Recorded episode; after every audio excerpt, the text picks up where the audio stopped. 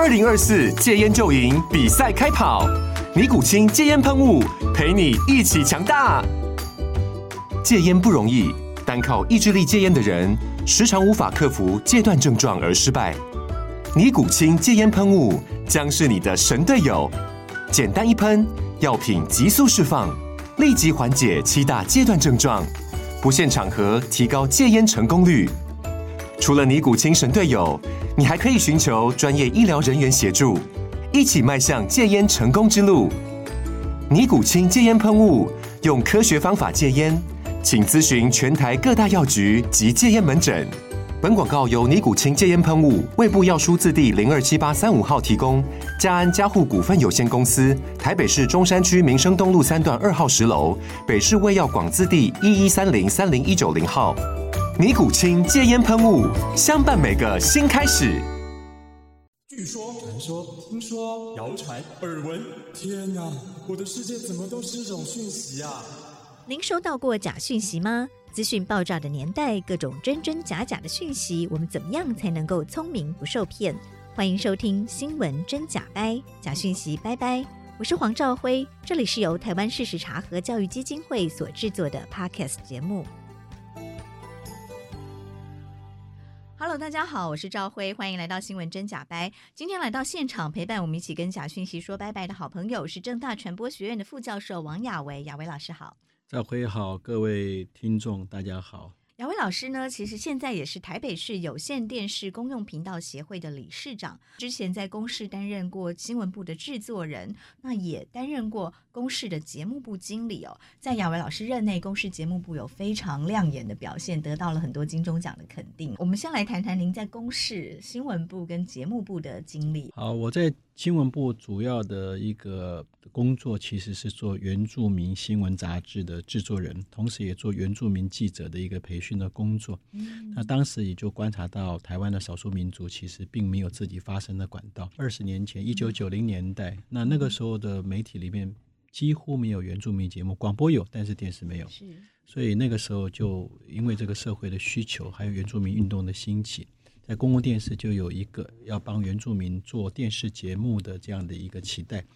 可是原住民做电视节目不应该由汉人来帮他们做，应该原住民自己来做。那原住民也应该有机会来进用媒体。因此我们在里边，我就开始设计了，我们必须要有一个新闻性的节目。那为什么做这个新闻性的节目呢？因为原住民族当时是十六族嘛，希望十六族的声音都可以被听见，所以就招募了一批记者。呃，我们招募的原住民记者有两个重要的条件：一个事情必须是母语非常的流利；第二个事情，希望他是出自于部落，对于部落文化有很多深入的理解，所以并不会从大专院校招考新的呃年轻的学子。那重要目的是因为，因为了解部落文化，才能从他的观点去诠释部落。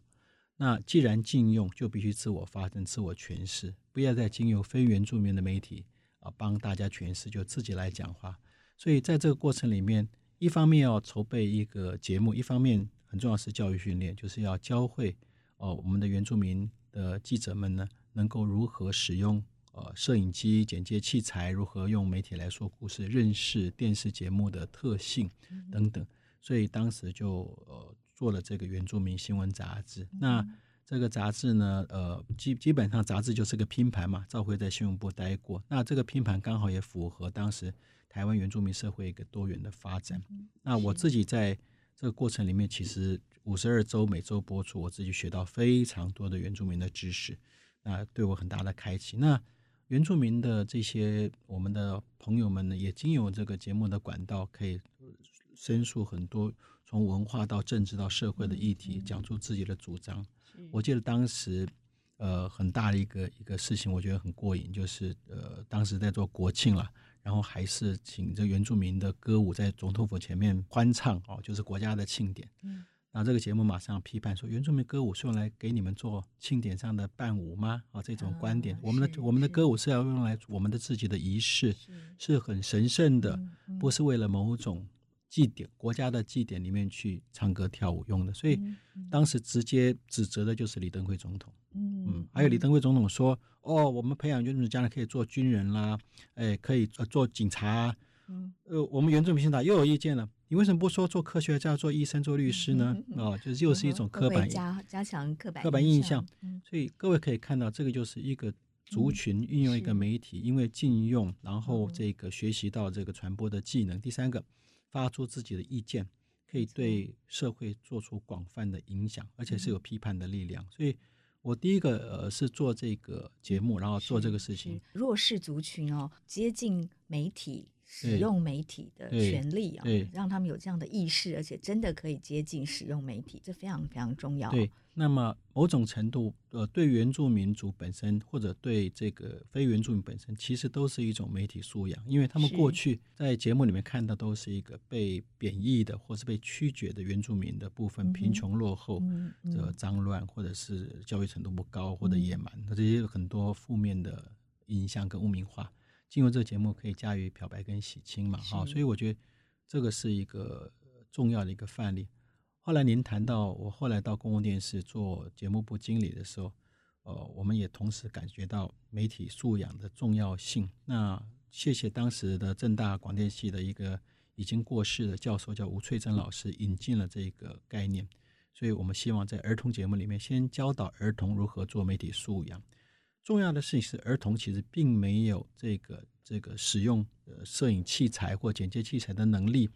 但他们作为一个被动的接收者，他们是需要这个主动来知道这里面的真相。所以那个时候，在崔真老师的这个引导之下呢，呃，他当时还是公司的董事，然后就做了第一个媒体素养的儿童节目，叫做《别小看我》。那这个节目也得了很多金钟奖。是是是啊，这个节目也陪伴很多儿童长大。长大，然后重要的事情是我们节目播出的时候，很多的小学老师是把它录下来做成教材，然后跟小朋友讲说：“你要知道，电视里面内容是假的哦。然后呢，这个是做出来的哦，这是剪接出来的哦。”是。所以儿童得到这个知识之后呢，他其实可以对于媒体本身的产制过程有一些基本的了解，所以他就不会很肤浅说啊，好棒棒哦，他就不会是这个样的状况，他可以知道说。哎，他做这个事情是有心机的哦。嗯、他的目的是什么？对，他就开始有一些自我的思考，嗯、然后啊、呃，这个也会引导他会跟他的家人呃讲说，我们这个讯息恐怕不要那么快相信了。嗯哼，从小扎根哦，这媒体素养。而在同学中间的对谈本身，譬如说韩剧的那些帅哥美女啦，从天上飞来的神仙啦等等，或鬼鬼怪啊等等，他就开始知道说，这里面其实有一些。商业目的上的操作等等啦，所以这是我在公共电视，我觉得跟媒体素养本身，呃，我自己所从事的，而且我得到很多教育的一个阶段。嗯哼，是雅维老师这在公共电视，尤其是儿少节目哦，开创了很好的典范。那从此这个呃，台好台湾有公共电视在制作儿少的新闻哦，嗯、还有儿少的很多很棒的节目。我很幸运，当时有一批很有心的企划制作人投入了哦，也包含当时对。这个儿童节目耕耘多年的一个组长唐台林的组长，然后林小贝这些制作人啊、呃，这个都很投入进去，为想要为儿童做一点事。所以我很幸运，那个时候有他们的一起努力，可以创造出来一片天地。嗯哼，是雅威老师不断的在做很开创性的事情哦。像您最近呃在担任的这个台北市有线电视公用频道协会的理事长。这个频道协会是呃为什么成立？然后要去做些什么？也可以跟我们简单的介绍一下。历史上是这样：一九九零年代这个台湾解严之后，然后开始媒体开放嘛，哈，然后就可以这个来让民间来申请，然后做有线电视频道。可是这个时候同时受到这个西方的一个影响，因为尤其在纽约的两个学者就有一个倡议，就说其实。这个掌握媒体的其实就是两个大的一个势力，一个是政治势力，一个是商业嘛，他们都想从里面来来这个取得自己的利益了哈。那民众非常弱势，传统媒体底下，老实讲，民众真的只能被动接收。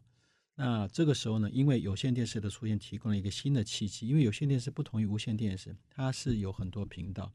所以在美国纽约就开始限定，以法律来制定说，所有申请有线电视系统业者必须提供。一个以上的频道供民众来使用哦，那这个就是公是公用频道，嗯嗯、那就具备所谓的禁用的精神啊，英文叫 access。嗯，那这个接近使用，接近使用。那台湾在有线电视法成立的时候呢，引入也引入这个概念。所以这法律有明定，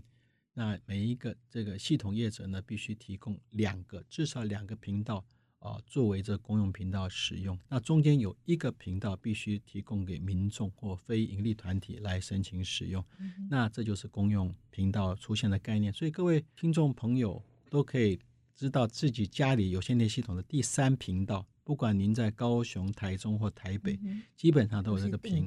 定频的、定频的，而且都是被而且被保障播出。哦、就你去变动某一个台的卫视，你就不能变动这个频道，而这个频道就是属于大家的。嗯、那呃，那因为这样的概念底下，民众有个机会就可以使用电视频道，就可以来发表自己的意见，或者制作节目来上传，然后呢，用这个意见来跟。呃，这种比较呃具备有权势的人，或者政党，或者是政府，或者是这个商业团体所主导的讯息，民众可以有机会加以呃这个陈述自己的意见，就跟我在原住民新闻杂志说的是一模一样的。所以其实这里面很重要的背后的原因，其实就是言论自由，是让人人都有接近使用媒体的机会，然后可以为自己发声，然后是一个民主社会的一个基石了哈。那在做这个频道本身，我原来只是一个理事啊，这几年来担任理事长。所以，呃，我们在除了提供这个频道给民众使用之外呢，另外有一件事情是，我们也必须提供教育训练的课程，就跟我在原住民新闻杂志一样，必须来训练培训一般的民众，呃，有机会上到媒体制作的课程，然后呢，让他们会拍摄、剪接、录音，然后做自己的节目，把它把它申请来使用。嗯所以一样就是呃，然后我们这两年我上任之后呢，其实最重要的事情就是请民众用手机，嗯，手机来拍摄，手机来剪接，嗯嗯、就是最最便利的方式，就把所有技术门槛通通降低。嗯、然后我们知道说，其实你口袋里的这个手机啊。其实非常好用，所以我有一个口号，就是你的口袋里面其实就有一个电视台。嗯，那是那民众除了用手机来做这个有线频道的播出之外呢，我们也鼓励他自己拍的节目可以在自己的媒体 Line、Facebook 上传。啊，那大家都不晓得，原来我可以最高可以有五千个传播出去。那这个口袋里就有一个电视台。对，所以大家其实要知道自己的力量很大，是，所以也可以做这个事情。但但是哦，也因为每个人的口袋里就有一个电视台，所以是不是造成现在假讯息更容易流传？呃，我们以前说媒体乱象嘛，嗯嗯，现在已经不只是呃传统媒体，可能有很多不实的讯息散播，嗯嗯，在各种平台上也很容易有不实的讯息流传。嗯，您怎么看呃假讯息在这个当代？对，您谈到这个事情，因为传统电视台基本上还是一个属于。高度管制的一个媒介啊，学理上叫 high regulation 啊，所以呢，其实它播出的时候还有一些这个规范，就是它必须符合公序良俗，然后不能够欺瞒，也不能有置入广告或者是商业或政治讯息，这在我们办法里面都有。是。那如果有这样的情形发生，呃，我们协会是有能力可以把它撤下来，或者是是取消它的播出。但是放到网络世界里面。呃，或者是现在新媒体世界里面，因为它属于 low regulation，那就低度管制，政府不应该介入太多，所以呢，在它原始设计里面，就让它讯息自由流通，让民众自我选择。所以，既然衍生到下一个问题，既然人人可以是媒体，那人人都可以发表意见，这个讯息来源是否可以经过查证？呃，是否公允？啊，是否不会因为你的带风向而影响到公民社会的安全？这一部分就产变得非常的严重。好，那这个部分其实在，在在欧盟其他国家，其实对于要不要管制网络讯息这件事情，争执了很多很多年了。这并不容易，因为一次是在这个网络平台里边，包含有一个字眼叫做 neutralization，就是中中性化，就是。应该不要有任何限制哈，提供一个中性化的平台，然后让讯息可以互相流通。而且当时有个信仰，就是当多元的讯息不管真假，多讯息流通的速度越大，量越大，民众越安全。嗯、哼对，哦，但是这个事情到了，我想是这个二二零一零年的中期开始变成比较严重了。严重了，为什么呢？其实。呃，第一个这个警觉来自于这个这个选举的时候的互相的攻击事件，因为我想从这个呃自这个自媒体开始帮助这个奥巴马 成功了之后，政治人物开始看到一个新的蓝海，然后就造成很多立场上极左或极右的政治人物会开始有组织的去动用社群媒体来增加自己的声量。那这个事情从美国一路影响到世界，包含连塔利塔利班在内，都运用这个事情。那中间有几个大的国家，主要就是俄国跟中国。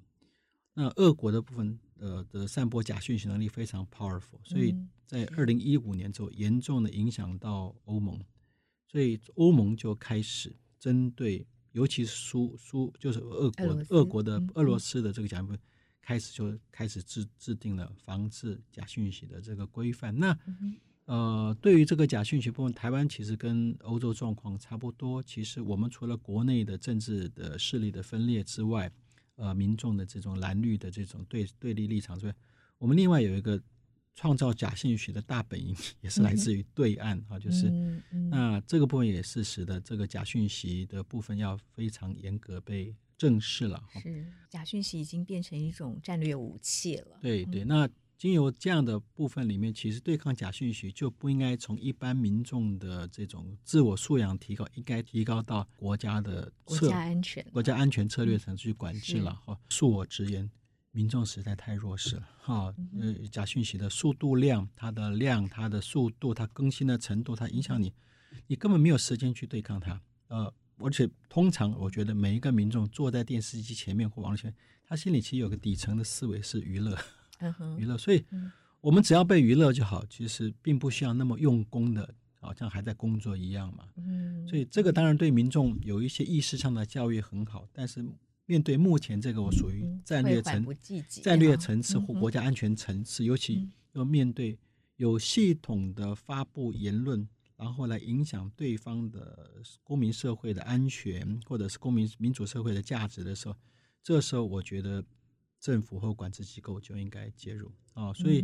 您可以看到，呃呃，我我的这个这个说法里边，其实就是从传播学里面其实很有名的这个 SMCR，就从 source、message、channel 到 receiver 里边，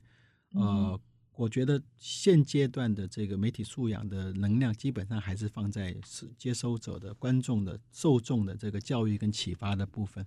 那我今天。比较要呼吁的事情是，包含政府跟民间应该回去想一想，其实在在来源，尤其机构的部分，还有平台的部分，应该要开始有点管制的力量。因为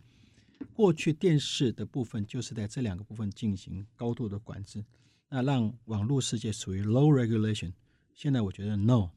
网络世界应该逐渐提高到不要 high regulation，至少是 middle level regulation 啊，至少要有点。部分，因为它现在已经变成支配性的媒体了，它而且传统媒体已经弱弱势化了，所以必须新的管制的模式跟思维要回到这个前端来，而且积极有效的做出管制，这是我目前的一个见解。这里是新闻真假掰，我是赵辉。今天来到现场陪伴我们一起跟假讯息说拜拜的好朋友是正大传播学院的副教授王雅维。雅维老师刚跟我们分享了，您觉得媒体素养教育当然非常的重要，而且您呃其实之前在媒体也不断的在做，不管是原住民啦，或者是儿童的媒体素养的教育。但是面对现在这个假讯息纷纷扰扰这么频繁又这么严重的状况，您觉得靠光靠公民的媒体素养教育是不够的，国家政府。必须要意识到这是一个国安的问题，然后要来强化不管对社群平台或者是传统媒体的管制。这个部分可不可以请您跟我们谈一下您的想法？大概怎么管制？对，对我们传播学很有名的那个传播的一个模式，就是英文叫做 SMCR，中文就是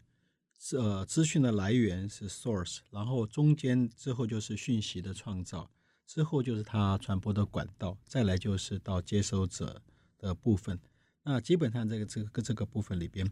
那我们看到这个图表上，如果各位可以看到的话，其实就是目前的媒体素养教育比较着重在我们乐听人部分的教育，启发他们要做一个主动而这个能够批判思考的一个接收者。可我的观念是，目前这个假讯息或者是发动假讯息的这个单位力量比我们想象的强大太多了。它通常是一个有组织的、有系统的，甚至以某种目的。企图来带风向，影响整个这个社会的安全，或者是这个这个民众的恐惧，或者是国家的安全等等，就已经到这种影响公民公民社会的部分跟民主价值。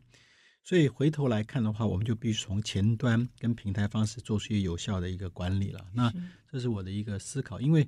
过去为什么假讯息或网络讯息的这个这个可以如此流通跟泛滥的原因，是因为过去对于网络媒媒介是采取一个低度管制的状况。那我的建议跟想法是，应该让这个消息来源啊，尤其是网络部分跟管道平台，像那些大的引搜寻引擎的这些平台呢，应该至少拉到到终极管制，终极管制，因为这样才能够有效的保护消费者的资讯的。全面性跟它的安全，没错，这也是这个传统新闻媒体一直觉得很不公平的地方哦。嗯，传统新闻媒体的业者会觉得说，政府对传统新闻媒体电视台管制非常非常严格哦。如果有不小心散发假讯息或者是蓄意，都有很严厉的处罚，要罚钱哦，甚至有可能这个电视台就不能够再换照，它就没有办法再上架。到我们的有线电视系统频道来，对，但是会觉得说，哎，我们对于网络的管制其实还相当的松散哦。对，但是其实我们也知道，大部分的广告流向其实都流向了这个社群平台网络对的广告上面。对，所以所以您会呃比较建议用什么样的管制方式吗？呃，在世界各国有没有哪些趋势？您觉得台湾是可以参考的？是这样。就是二零一零年针对传统媒体的这个管制的方式啊，其实 NCC 有委托我来做了做过一次研究了啊。那个时候其实也是参考西方国家的经验，把媒体问责的概念啊把它引进来。那问责的概念就是说，政府的手不要伸进来，因为比媒体本身还是要维护一个言论自由的一个基石嘛，所以他政府不应该直接伸手进来管制媒体。但是呢，问责部分比较大的一个精神就是媒体必须自律啊，自律就是我们要自己管制自己。呃，有几个层次，一个事情是媒体本身，尤其新闻媒体本身，应该自己有一套操作的守则啊，英文叫做 Code of Ethics 啊。那这个伦理守则里面，使得所有的从业者在从事新闻报道或节目制作里面有一套可以依循的范本啊。那这个范本就是不要越线。那这个是第一个事情。那第二个事情，也就是说，在整个的这个呃新闻产制或节目产制的过程里面，必须要有管制点。啊，就是必须要有，比如说到某个地方要有一个事实机制的审查机制啊，或者是一个记者在或者报道者在某一个时间点发现有点怪怪，可能侵犯人权啦、隐私啦，或者讯息没有适当的揭露或或或被曲解等等，他必须要有一个。呃，可以把关的把关的一个制度了。好，那我想这样子才能保证这个部分啊。第三个事情就是，在这个企业里面必须要成立一个所谓的伦理委员会，民间他聘请学者成立一个伦理或者自律委员会，定期的来帮助这个媒体机构来做自我的检视。那假设这三个系统，呃，从这个基层这个教手册的教，这个对员工的教育，经过流程的把关，再加上。第三方的机制的协作，也许就不需要政府伸进一个手来说：“哎，你做的不对，我来罚你。”这个事情就不需要。我们希望能够达到这样一个境界。是，是，不过您刚提到的这几点，目前在台湾的有限的新闻台里面，哦，其实都已经有呃这样的推动了嘛。包括各个新闻台都必须要有编审。来作为新闻内容真实与否的把关，是，然后需要有自律委员会啊，新闻伦理委员会，对，来针对内容也做一些呃这个讨论，对，对，对，但是好像假讯息仍然没有办法避免哈。是，所以呢，我的意思，我的主张有这一套东西，其实在我们的传统媒体，不管无线跟有线，已经运作了十年左右。因为在呃，我跟 NCC 写完那个报告之后，提出的建议就是，我们来参考，尤其英国的模式，就是。政府的手稍微远一点啊，或者是这个让媒体来自律。那目前运作的方式，其实呃各台都遵循，啊也运作的不错。但是有一个很大的力量在背后一直在拉扯，把它拉远，这就是商业 啊。因为其实他为了收视率、哦，收视率，然后媒体的生存非常困难，所以那个商业的诱因啦，置入的诱因，嗯，置入性行销，对，或者是卖、哦、卖就是没有经过医疗审核的商品，嗯，这部分就会一直在这边。是，是还有这个呃财团老板他背后的政治跟商业利益，没错，嗯、这部分就会来来主导跟影响嘛，所以。这个部分当然，我觉得，因为这个台湾所施行的制度，政府的力量是比较强的，所以基本上我觉得还达到一个比较可以不要讲吓阻了，比较有点有点让让这个媒体机构不能够为所欲为的这个、嗯嗯、这个。至少传统媒体有一个基本的对呃自律的架构。但是呢，这个数位媒体呃网络媒体的部分，其实就没有接受这架，就是你刚刚讲那个事情的不公平在这个地方。是。因为这个网络媒介的这个，尤其新闻机构，其他的整个的呃这个接收率跟支配率，跟它更新的速度远远超过传统媒体的一个状况，所以这就使得我们必须回来正视说，OK，以网络为媒介发布的新闻机构是否要接受一样的管制？是我强烈的主张是的啊，我可以讲一下，我最近才去参访过一个名字不要讲的一个大的一个电视机构，他们既有传统媒体电视媒体，又有一个。啊，这个网络新闻的部门是那二十四小时的新闻频道里边，这个网络嗯媒体里边同样也在做，他们他们也自己发布新闻。那我说为什么你们同样一个一个资源不共享呢？嗯、他说王老师，我们新闻量不一样，我们这个传统媒体一天也许最多最多处理四五十则新闻，嗯、我们的这个网络媒体一天要处理四五百则新闻。是那我就问，那你们在你们这个网络新闻机构里面要做的这个记者一天要处理多少新闻？他说起跳就是十五则以上。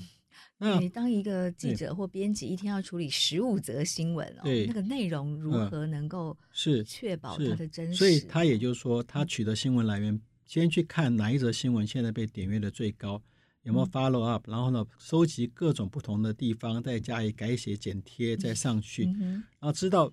民众追这条新闻，他爬到上面，马上跟着追，其他新闻就不重要了。是，所以这个完全是一个一个完全畸形的、毫无新闻专业伦理判断的一种放这种这种作业方式。这个方方式里面，再也不是根据新闻的事实跟价值来做新闻的播出，而是根据民众的点阅率来追逐。那民民民众点阅率后面就是广告商的知识。没错。那么后来我就。呃，直接来请教这个媒体的主管，他说：“其实我们很简单，我们其实在这里面只有两个核心的概念，一个叫做搜寻媒介的优化，嗯、哦，一个就是变现，嗯，哦，嗯，也就是这两个变成。”新闻媒介或者是媒体凌驾于凌驾于新闻价值之上，所以这个事情，而且这个公司上上下下都信仰这个事情，所以各位知道资本主义力量有多么庞大啊！他们完全不迟疑的就会改做新闻，因为只有能够变现跟搜寻引擎优化。什么叫搜寻优化？就是它可以不断的滚动，计算法不断的滚动，让它点击率提高，就是最好的新闻。这个事情让我毛骨悚然。啊、哦，所以回头我已经是台湾的现况了。所以，所以回到您刚刚讲的问题，为什么我会好像反其道而行呢觉得说要加强对于媒介的管制？因为商业力量这么强的时候，有什么力量可以捍卫公民的权益呢？其实政府那个力量要稍微再出来一点。我并不觉得它不应该节制，它应该出来做机构来源的管制，对广网络的管制。所以我们也看到，其实，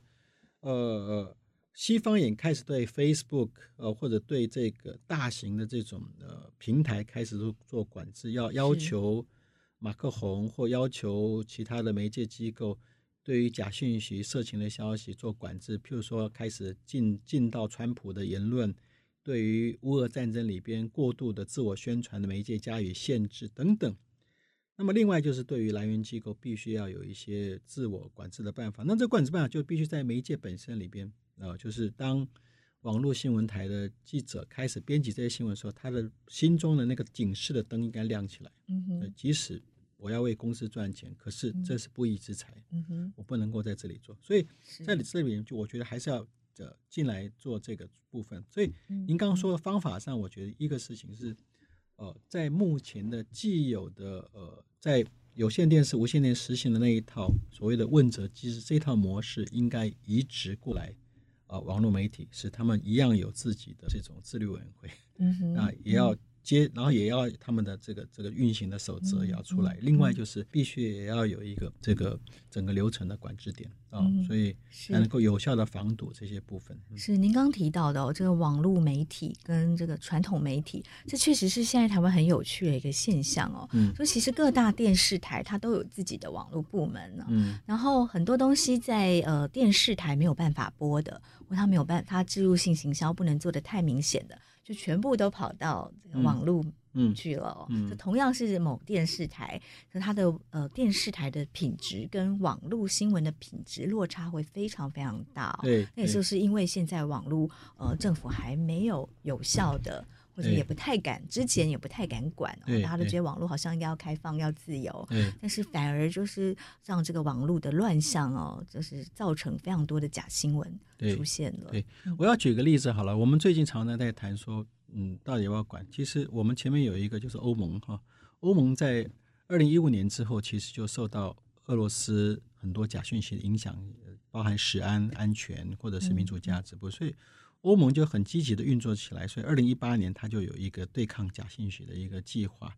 那这计划里面其实就有两个大的支柱，一个事情就是它要求各个在欧洲的这个国家里面，对它国内的网络机构里边的消息散布定定做一个操作守则。所以这个操作守则，我刚刚讲说要订立一个共同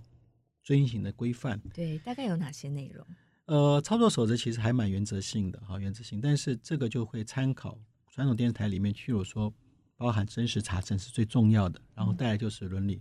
除了不要侵犯人权，呃，性别歧视，然后不能引导暴力，尊重宗教，嗯，哦等等，然后什么是冒犯等等这些部分必须要有一个共同的一个标准，而且这个标准我觉得拉的跟电视媒介的部分其实。差不多，是因为影响力其实网络跟电视已经是一样强大，一样强大甚至还搞不好更强大。对，因为我经过调查，其实目前台湾年轻人百分之七十的新闻来源是来自 Facebook，所以我们一定要正视这个事情。啊，另外就是欧盟有十个行动计划，对于这个事情有行动计划，从立法开始到机构的治理，是从立法到民众的素养教育里面，啊，包含这里面的从机构从事人员里面的教育训练本身。都包含在里边，然后呢，这里面形成一个相互影响的配套 package。那我举这例说，像欧盟是实行比我们长久的数倍的一个民主社会的国家，而且对言论自由的重视也是长久。他们都针对假讯息都有这么积极的作为，何况台湾才实施民主三十年左右。那我们其实老实讲，我觉得过去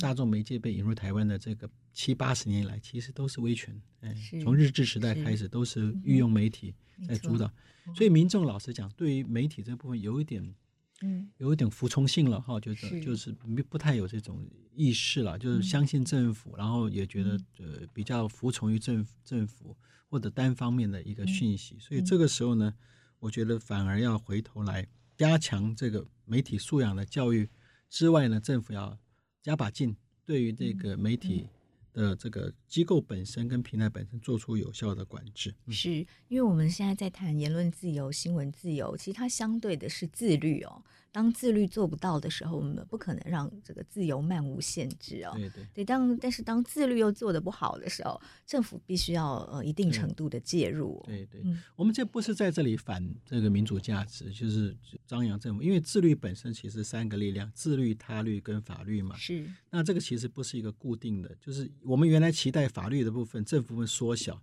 自律不能放大哦，然后最好政府都不见了最好，那只只。大同世界，那可是事情不是这样发展，因为它在整个商业跟政治的运作的过程里面，其实会是拉扯这个我刚刚讲这个三角形，所以。这个时候，假设自律已经失灵的时候，政府的部分就要放大。没错，而且这个呃，像您刚刚有提到，商业力量越来越庞大，然后再来是这些科技平台，其实都是跨国的大型的科技公司哦，所以靠我们民间的力量其实很难一一的去对抗哦，必须要靠政府它来强力的做一些要求跟管制哦，对，所以才有可能让这些大型的科技公司愿意遵守。相当的规范，对对对，但是我们到底该怎么管，这是大家都在讨论的。对，对付这跨国性的这大型媒介，政府应该出面啊。就我们看到澳洲政府开始对抗或者其他国家或者是日本、韩国对于脸书的这个独占性里面，都开始有一些这种管制是对的。那一般民间的部分，当然对对付国内的这个部分，我觉得中间还有一个重要力量，就是它第第三方的管制力量，也就是我觉得那个呃政府呃在整个做这个管制之前，还要运用一个民间的力量。民间所成立的第三方的他律的机构来加以管制，嗯、也就是举例来讲，就是您现在查核中心，查核中心，它应该扮演更庞大的角色，嗯、就是查核只是解决资讯上的这个真实问题，嗯，这个查核中心本身应该加入一些治理跟监管的能力，也就是我在我在这个主张里面，也就是说，当然我还是主张政府的力量不要太过介入，但是如果我们这个这个这个。呃，自律、他律跟这个法律里面，法律有某种强度去对抗，或者是呃，对于国外的跨国的媒介、跨国网去加以限制。那么，国内的部分其实就应该用他律的他律的机构里面放大它的能量，嗯、也就是让它变成不但是可以接受民众的申诉加以查核，也可以进入到媒介的本身去监督它，然后让它也可以。做成一种监督的力量，嗯、那那这个部分也是欧盟给我们的启发，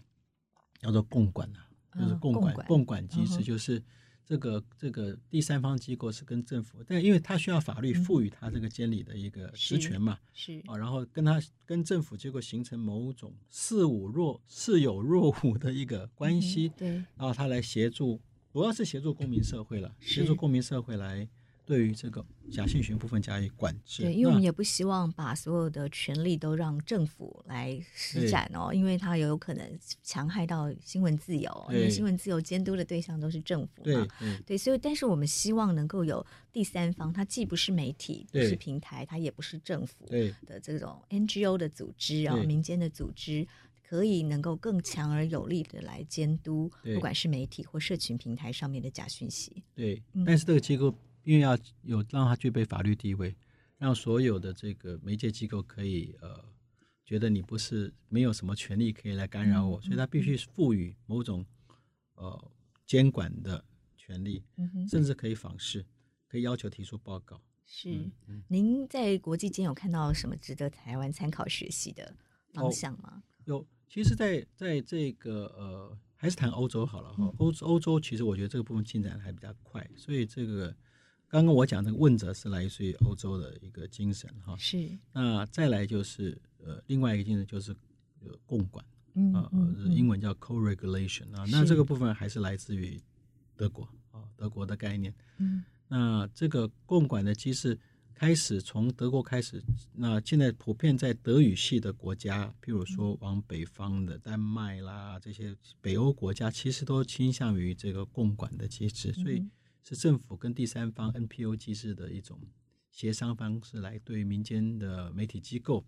做出呃有效的一些监督，然后要求自律。嗯、哼我觉得这是一个比较好的方式。大概有怎么样的模式，然后怎么样共管？您可不可以跟我们分享一些？好，关于这个，尤其是新的网络媒体的共管部分，我特别要提一下，就是二零一七年有两个澳洲的学者提出了一个所谓的智慧监管金字塔的概念哈。嗯、哼那这个智慧金字塔概念是它一种是一种多元性的监管，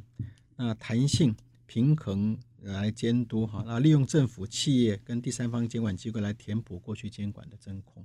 那我觉得这个目前台湾也许可以来思考，呃积极看看能不能以试点的方式来进行啊。嗯，那这个金字塔的构成的部分，呃，大概有呃五个层次了。第一件事情还是要请这个媒介机构要自愿性的来遵守，他不自愿，我觉得也很麻烦，因为他不会不会内部来引发，嗯、所以这个事情是需要有一个自愿性的遵守，要先发自内心的想要遵守遵守某一些规则，对。然后能够自律，是，然后呢，也有一些共管的机制来，呃，万一自律失灵的时候，可以有一些监督管理，对，然后再来就是要遵守一些共同的守则，对，这应该是大家共同讨论出来的，对，最后才是法律有一定程度的呃管制，对对对，我特别要强调这个自愿性的这种参与跟自律有多么多么重要，也就是说是。这个事情必须要自觉。我刚刚提过说，我去参访那个大型的网络新闻机构里面，把引搜寻引擎优优化跟这个变现这件事情当做公司的信仰本身，就是已经必须要经过这个过程里面加以改造。是，那这改造的过程就是它必须在内部的员工跟高层里面必须有一个共识，说我们其实为了这件事情不能只以赚钱跟优化引擎作为最主要的思考，必须要回到。媒体对于公民社会是否会造成伤害，是否是我们公民社会跟民主社会可以共利的这样的概念里面去运作嘛？嗯、所以，因为它既然是一个新闻媒体，其实还是要回归到为什么这个社会需要新闻。是啊，是啊。然后这个机构的主管，呃，很高兴的跟我说：“哦，其实我们尽力数亿数亿的这样，你其实就是是完全服音于商业逻辑。”是，所以这个就是、嗯、听起来就是。呃，相当之毛骨悚然，所以我的意思就是说，呃，这个部分我不反对大家赚钱，可是君子爱财取之有道。是，呃，最重要的是回归这个坏。对，为为什么社会需要新闻？对，然后其实这个机构机制能够成立，还是回到自律，我们还是希望不要有太多的管制言论自由的一个办法。机构能够自律，我觉得才是真正长久之道了哈。嗯，对，但是我们怎么样能够促使机构可以愿意自律呢？然后如何改变这个主管的心态呢？对，所以就是要还是要回到呃，我二零一零年跟 NCC 合作的那个模式。我们现在要经过一些呃普遍的研究调查，让这个社会大众、学界跟政府知道说。其实网络的新闻机构或资讯机构已经到达怎么样的一个传播讯息的程度？对于新闻跟讯息的看法，已经完全转变成另外一个方向，这种现状啊。然后呢，它的点阅率、它的触达率、它的驻留率有多长？然后这个他们的策略如何？我觉得是应该清楚的，而且把它分析国内有多少家这样这么做。嗯。那第二事情就是，好，如果我们要开始做的话，我们必须参考不只是欧盟啦，或者。还没有其他国家已经发展出一套这种媒介自律的模式，嗯，尤其是网络媒介自律模式来管制了哈。那第三个事情是，好，我们在国内是不是开始要求？假设这是一个共识，我们是在法律的阶段赋予第三方的 NPO 机构一些监管的权利，同时以法律的方式来要求网络媒体的机构有一些自律的要求，同时对于国外的跨境的这种串流媒体。具备有一些限制等等啊，我觉得这样几个部分一起来，那也就是一个多元监管的模式必须出现，这是一个新新的一个监管的理念，那这样才能够有效的保护消费者。再来一个事情，就其实我们在对于有线无线电已经有一套模式在运作，而这模式先运作起来，当然有些缺点，但是大致上是不错的，因为每三个月机构必须开会，必须自我检讨，所以它已经形成一种监监督的力量。所以这个模式可以直接引用进来。嗯、那如果这个机构同时在做传统媒体或者是网络媒体，它就必须纳入目前它的机制里面去。假设它是一个全新的网络媒体，它就必须独立有一套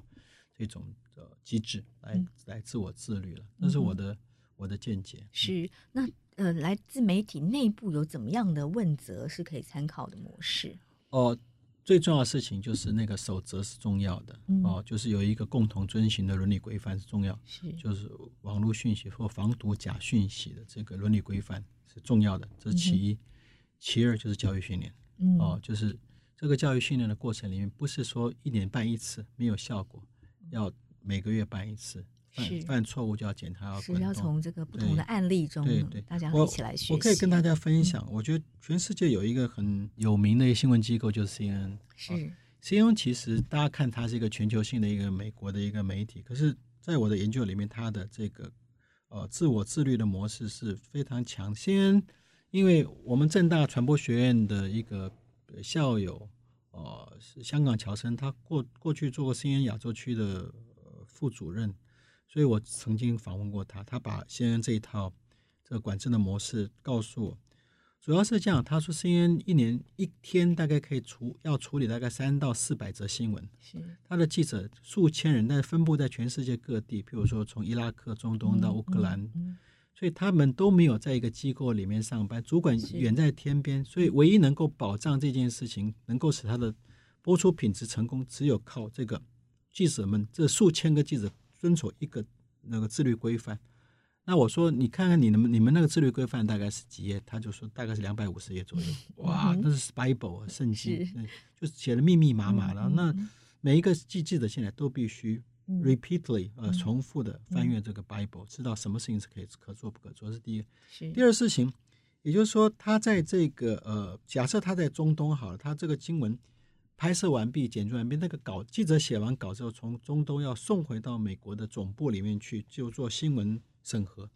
审核有二十五个人审核它里面的字句，嗯、然后是 wording 什么什么，然后包含连法律伦理什么这些。是。那这个审核的这个人呢，如果他觉得有点怪，可能侵犯人权，可能有一点怪，它上面还有一个叫做这个新闻监督监督品质的一个叫做 fact check desk。嗯。那这个人就是又上是又上去事实查核的一个平台平台。嗯。所以经由这样部分，然后台 approve 之后呢，再发。回去让这个在中东的记者说，你这稿子可以这样写，没问题。嗯嗯嗯。那这个速度，因为新闻很快，所以他们的速度非常快，搞进了马上看。是那个人员要够多，也要够专业。资深的嗯记者呃就做这个审核的编辑编辑台的二十五人，二十人还不够，上面又有一个法律专业或者是其他的性别专业的人，嗯，更高层主管又去做这个这个循环本身，然后才合可，然后。之后呢，授权新闻记者开始剪接跟配音来来播出。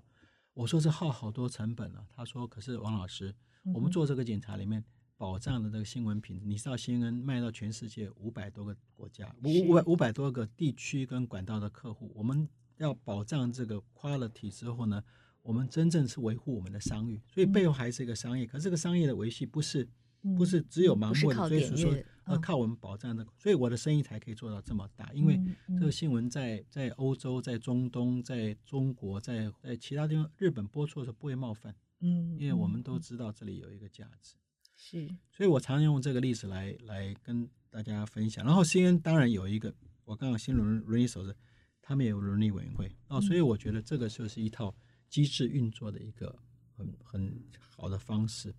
那所以这一次我们从乌乌俄战争里面看到，新闻的运作里面就会看到这个机制是怎么这样这样运作的哈。然后呃，在这个机构运作的本身，在乌克兰一个战地记者要报告任何一个画面本身，然后全世界播放哪一些画面要打马赛克，哪些不要，为什么不打，清清楚楚。所以我们看布查镇那个大屠杀，CNN 播出是没有遮马赛克的，因为这是属于全世界公民安全对于战争的恐惧的一种谴责。那国内通通打了马赛克就是交往过程，所以这里面就是要有一个准则在心里，就知道怎么处理这个事情。没错，没错。我们以前在电视台服务的时候，也常常为了什么状况应该打马赛克，什么状况不应该打马赛克，会跟主管有非常多的讨论哦。对，如果大家有一个很清楚的守则，对，哦，大家就比较有一个遵循的依据。对对对。然后，假设你对这个新闻来源不确定的话，你必须说引述我，据我引述塔斯社或引述这个。法国哪个报纸，他就不能够说这是我自己亲身所见，他必须透明公开的这个指出它的来源怎么回事。是，只要不是自己采访的讯息，应该都要明白的揭露消息来源。对，然后也不能再剪贴、剪贴这个剪贴各种不同媒介，就混出一篇东西出来就爆出，也是很糟糕的事情。嗯哼，是。最后，亚维老师可不可以提出一些建议哦？就是您观察了国际的趋势和国内的状况，国内有哪些可以参考的政策方向？好，我想第一个就是呃呃，民众的媒体素养教育这个事情是一个长期性的工作，包含像您用 Podcast、用这个广播或者用这种短影音的方式去呼吁这个工作，我想是不能够停的啊、就是它必须是呃每天做天天。要不断提醒，因为民众太容易受到假讯息的影响，铺天盖地而来，我们常常会松懈的啊。是，所以我觉得这个这种教育跟提醒是必要的，而且常常有新闻这说，哎，你前天看的新闻是不是真的哦？它背后什么样？常常这样讲，让所有的人都知道，说他必须时时保持这个警觉之心。嗯，这是教育媒体教育的基础，而且这个事情应该深入到。国中、国小，那这个是我的第一个建议。像公共电视或者其他电视，现在都没有媒体识读的节目，我觉得是很大的缺憾啊。所以，尤其在网络时代兴起之后，我会建议，尤其是有政府出资的电视媒体，像原视、像客台、像公共电、像台语台啊，甚至这个这个台湾 Plus，都应该回头来去制作媒体试读节目，根据不同的受众。我觉得这是重要的。嗯嗯、是。那第二个事情就是回到这个整个传播机构的机构的本身，还有平台本身。在平台本身，我会强烈建议政府的力量要出来，呃，然后要要使得这国际上或者国内的这些平台呢，有一些呃管制的力量，包含事实查核，包含散播不实信息的法则，包含这些讯息里面如果带风向，引发冲。种族仇恨冲突，或者政治利益，或者是这部分不经检查的话，是可以限制你在台湾的执照的申请。那回到这个那机构的本身，尤其那些大型的媒介机构本身，因为其实讯息还是有集中，跟一般民众一般就是嗯报一些转传一些部分，我觉得这还是比较比较小的哈。最主要系统性的这种提供资讯的单位就必须经过，就必须要监理。那监理的本身，我还是主张政府的手先不要伸进来，但是要把管制的高度从低度管制提高到中度管制。所以这里边其实可以引用过去已经在有线电视跟无线电视媒体里边的一个机制，就是三层：一个就是建立共同的伦理遵循守则，呃，第二个事情就是在里面有一些新闻的查核点。第三个是要成立伦理委员会，哦，这个这个部分啊，第四个部分就要结合外面的力量，就是譬如说第三方机构应该法律上赋权，让他有机会来监理，或或提出批判，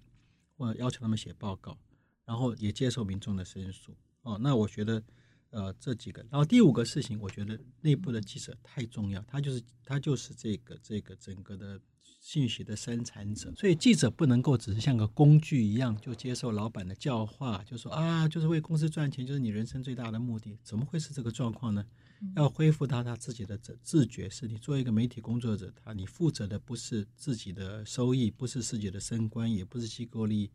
你有更大的公民社会的这个这个使命。如果不是的话，你不要做这一行。是没错，在这里面，他们也必须要媒体识读的能力，也必须要有一些。这个这个做法，所以我想这五个工具应该有程序并且联动的滚动来解决目前假信息的这种泛滥跟影响台湾社会的这个问题了。因为台湾的状况其实跟国际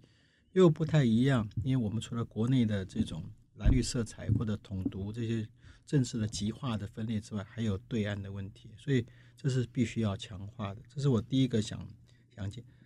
那第二个事情，也就是在共管的机制里面的加强，就是我刚刚提到说，这五个工具如果共同使用里边，其实有一个力量特别应该在加强，也就是共管，就是第三方的这种监理机构跟政府的合作，让政府赋予他一种权利，让他可以监看，然后可以去接受观众的申诉，并且带向电视这个媒体网络业者问责。然后他可以用量化、质化查核，并且可以访视啊，他这个报告提供给政府作为换照的参考。嗯，我觉得这个才是一个，就是让公民的力量更强化。是是，我觉得要几个几个力量加在一起，就是政府、民间的公民力量，还有媒体机构这三环力量加在一起，也许我们有机会可以对抗假讯息的泛滥。嗯哼，是就是呃，自律，媒体业者自律啊、哦，对，就是新闻从业人员要先回归，我为什么要成为一一名新闻记者，或者是新闻从业人员？我们是为了公共利益而服务，并不是为了商业价值而服务啊、哦。所以媒体新闻媒体也要有这样的认知，然后再来就是公民怎么可以参与监督啊？不管是社群平台或者是新闻媒体，然后再来您提到政府要有一定程度的监管，对。对对，那这个是有别于这个这个，但是我觉得在接收端一样还是非常重要。嗯，然后每一个呃民众的媒体试读的能力，对，然后在来源端跟平台端也必须，但是这两个解解决了之后，信息端就会自然而然就开始节制。嗯哼，是好，非常谢谢雅维老师，谢谢赵辉邀请我来，谢谢，谢谢。谢谢收听《新闻真假掰》，这里是由台湾事实查核教育基金会所制作的 Podcast 节目。我们将陆续邀请各行各业的朋友来畅谈媒体议题，陪您一起增强对假讯息的抵抗力，让我们都能和假讯息说拜拜。欢迎您订阅留言，告诉我们您的意见和观点。如果您喜欢这个节目，别忘了给五星好评，也帮我们多多分享哦。